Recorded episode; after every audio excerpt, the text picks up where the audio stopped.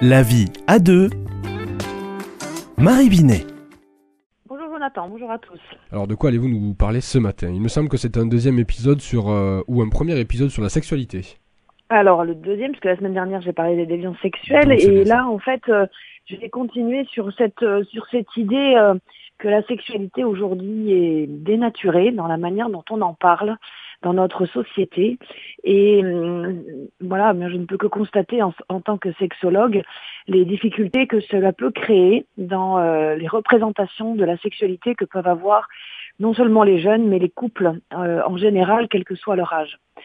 Alors l'éducation affective et sexuelle reste primordiale au sein des familles et euh, à l'école pour justement euh, découvrir que la sexualité est d'elle, qu'elle est bonne. En tant que chrétien, nous savons aussi qu'elle a été voulue par Dieu euh, dès la création. Euh, maintenant, comment justement en, en parler de manière à ne pas la dénaturer?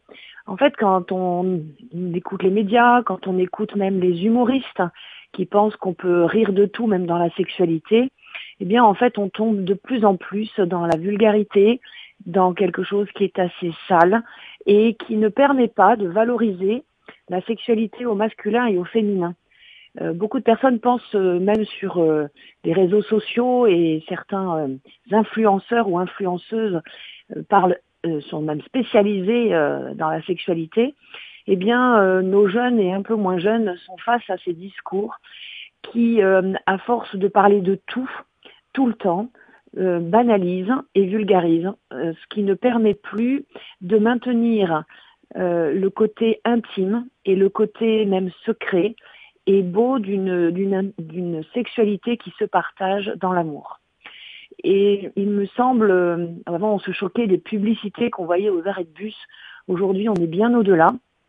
Et euh, je, à force de vouloir euh, parler de, de tout, on ne permet plus de parler sérieusement euh, d'un domaine qui nous touche tous en fait. Euh, que l'on soit célibataire, que l'on soit en couple, que l'on soit enfant, que l'on soit adulte, la sexualité fait partie de notre vie. La pulsion à partir de l'adolescence fait partie de notre vie, c'est une pulsion de vie. Et aujourd'hui, on, on l'entend souvent comme une pulsion de mort à cause de toutes les agressions, de toutes les violences, la pédophilie notamment, euh, avec toutes les affaires qui sortent au sein de l'Église, mais dans les familles aussi. Et pourtant, la sexualité, elle, peut être bien vécue, elle peut être très belle, et je vois tout le chemin que font des couples dans mon cabinet pour euh, redonner toutes ces lettres de noblesse à ce partage, à cette union, à cette communion qu'un homme et une femme qui s'aiment peuvent vivre.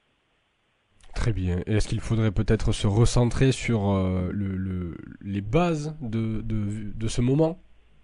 Alors, ben, ça demande déjà d'avoir des connaissances, ça demande euh, non pas des compétences, hein, mais des connaissances, et ensuite d'accepter d'aller dans un dialogue des corps en confiance.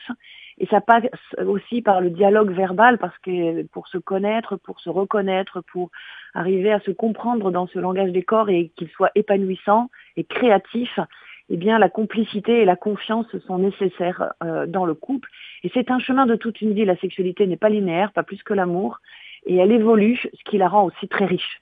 Eh bien, merci beaucoup, Marie Binet, pour euh, cette euh, consultation, presque, pour ce, euh, ce- cette remise en ordre des choses. On vous retrouve la semaine prochaine pour un nouveau sujet?